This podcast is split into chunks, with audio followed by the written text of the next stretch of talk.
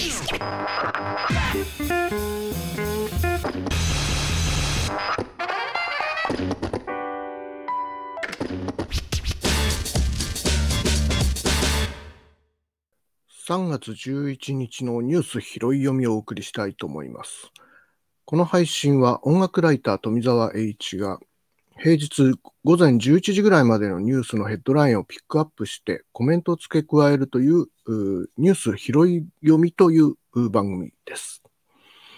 音楽を取り巻くエンターテインメント業界は社会生活と密接に関係しています。コロナ禍では不要不急のやり玉に挙げられましたが、エンターテインメントは社会と切り離して語れるものではなく、むしろ現代社会の映し鏡の一面もあると考えています。また、ニュースを介して社会に関心を持って、つながりを感じるということは、孤立感を解消させるという意味で、精神衛生上にも良い効果をもたらすものと考えています。そうした意味を込めてニュースの動向を探っていこうと思っています。さて、えー、3月11日金曜日、えー、311でございますが、えー、ニュース拾い読みをしていきたいと思います。ヘッドラインですね、えー、トップはですね、ウクライナ情勢ですね、えー、進展、えー、外相会談、え、外務大臣が会談をしましたが、進展せずという見出しが入っております。ウクライナとロシアの外務大臣会談が現地時間10日にトルコのアンタルヤで行われました。ウクライナのクレバ外相は、市民避難などのため24時間の一時停戦を申し入れましたが、会談後合意できなかったと失望を表明。これはですね、えー、いろいろネットニュースを検索していると、そのクレバ外務大臣がですね、どうも、あの、ロシア側はですね、権限のある人がこちらに、席についていないようだとい、うことを発言をしていたということで、まあ、失望していたということになります。まあ、人道回廊に関してもですね、え、決定権がないようだったということで、え、まあ、話し合いには来たけれども、彼にその、え、決定権がないというまあ、要するにプーチン大統領の意向を持ってこなければ、これ、話が進まないということを匂わせたということを伝えて、ニュースは伝えています。停戦条件をめぐる溝は埋まらないという状況が続いているということです。ロシアのラブロフ外相はですね、両国大統領の会談会談の可能性については協議したんだけれども、具体的な成果が必要だ。要するに、えー、情報をウクライナ側が示さないと無理だと、時期総称、えー、時期尚早の見方を示したということです。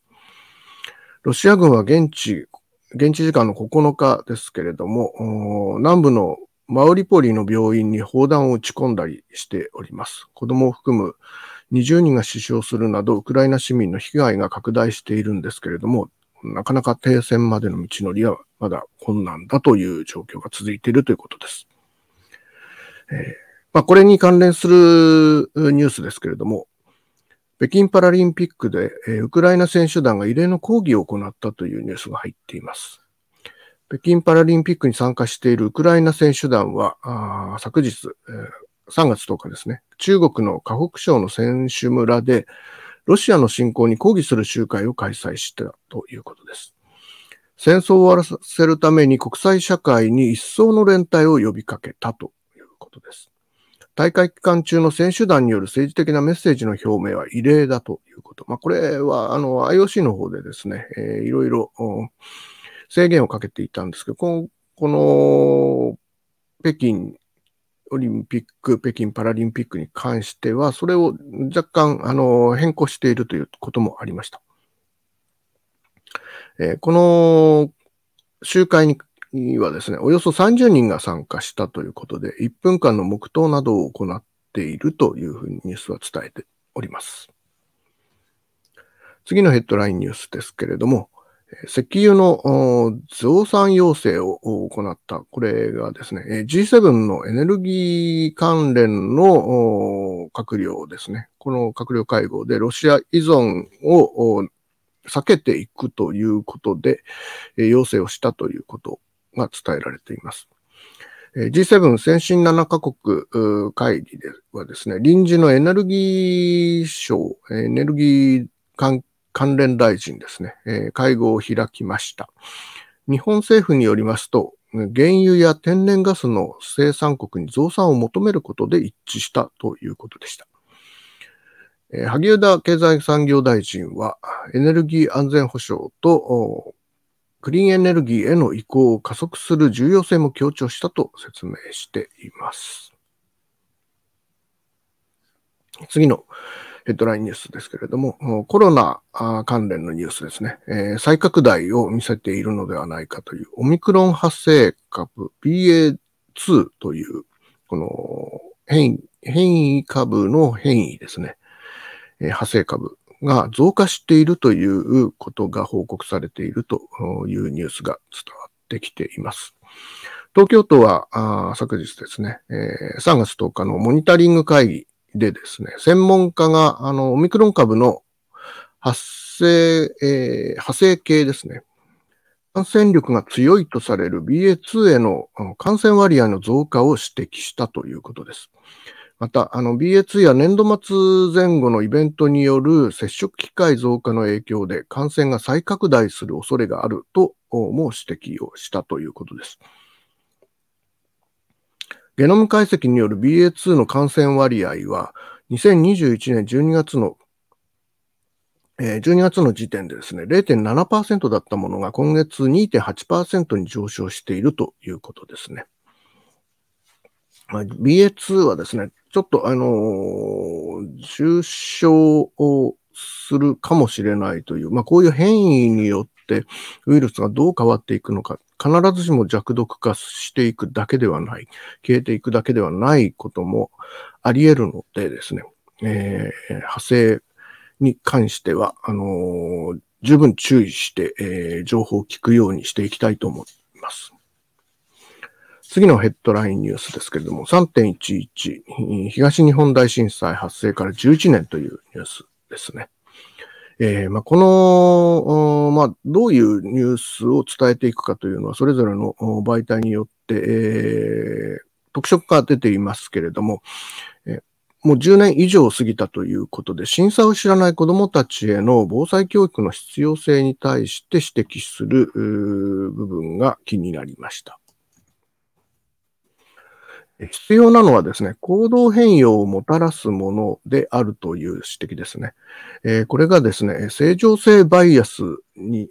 まあ、自分にとって都合の悪い情報を無視したり、過小評価したりすること、あまあ、こういう認知の特性があるということなんですけど、正常性バイアスにこれにどう対応するかということに焦点が今当てられてきているということですね。まあ、目指すのは、交通ルールのように赤で渡ってはいけないという、まあ、赤信号はダメよ。青信号で進みなさいという、こういうルールをどう徹底していくかということですね。あの、これは赤と青に特に意味がないわけですけれども、あそれを守ることによって身の安全を担保したりとか、そういう、あの、行動につながるものであるということ。まあ、これと、これを一つ目標にして、えー、防災教育というものを進めていく必要があるのではないかという指摘がされていました。まあ、要するにあの、怖怖いということをずっと伝え続けていくことが、あの、どんどん、まあ、慣れもありますし、こう怖いことは考えたくないという、えー、作用をを引き起こす可能性があるということですね。まあ、それでは、あの、その防災になっていかない、つながっていかないということなので、えー、それ、そうではなくですね、身近なものにする、その防災というものを、あの、災害を身近なものにするのではなく、防災という知識を身近なものにする、それを実感させる教育が必要になっていくのではないかということです。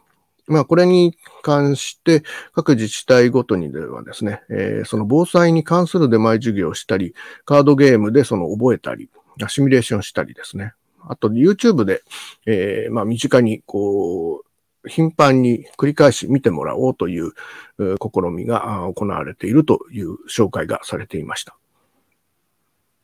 次のヘッドラインニュースはですね、文化遺産についてなんですけど、酒造りという項目でユネスコ申請が決定したというニュースですね。えー、政府は10日、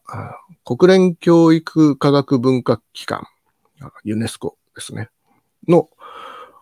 無形文化遺産に関する関係省庁連絡会議というのがあるんですけども、まあ、ここでですね、日本酒や焼酎、泡盛などの伝統的作酒造りの登録を申請すると決定をしたということです。えーまあ、この決定はですね、2024年10月頃にユネスコ評価機関が登録すべきかどうかを勧告します。まあ、これ、あの、これまでも、あの、富士山とかいろいろですね、ありましたけれども、11月頃の政府間委員会で結果が出る見込みだということです。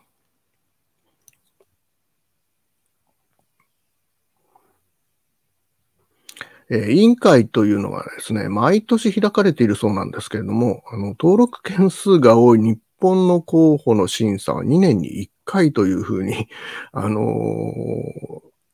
なんて言うんでしょうかね、ハードルが上げられているそうですね。あのどんどんどんどん何でもかんでも今、日本が、あの、登録をしようという動きがあるのを、このユネスコの評価機関の方ではちょっと、えー、持て余しているという状況になっているのかなと、このニュースから感じたことではありますけれども。まあ、これに対して政府はですね、えー、2022年の委員会に向けて、豊作祈願や厄払いの踊り、風流踊りというものが、これも申請しているということなんですね。えー、酒造りの他にということですね。うん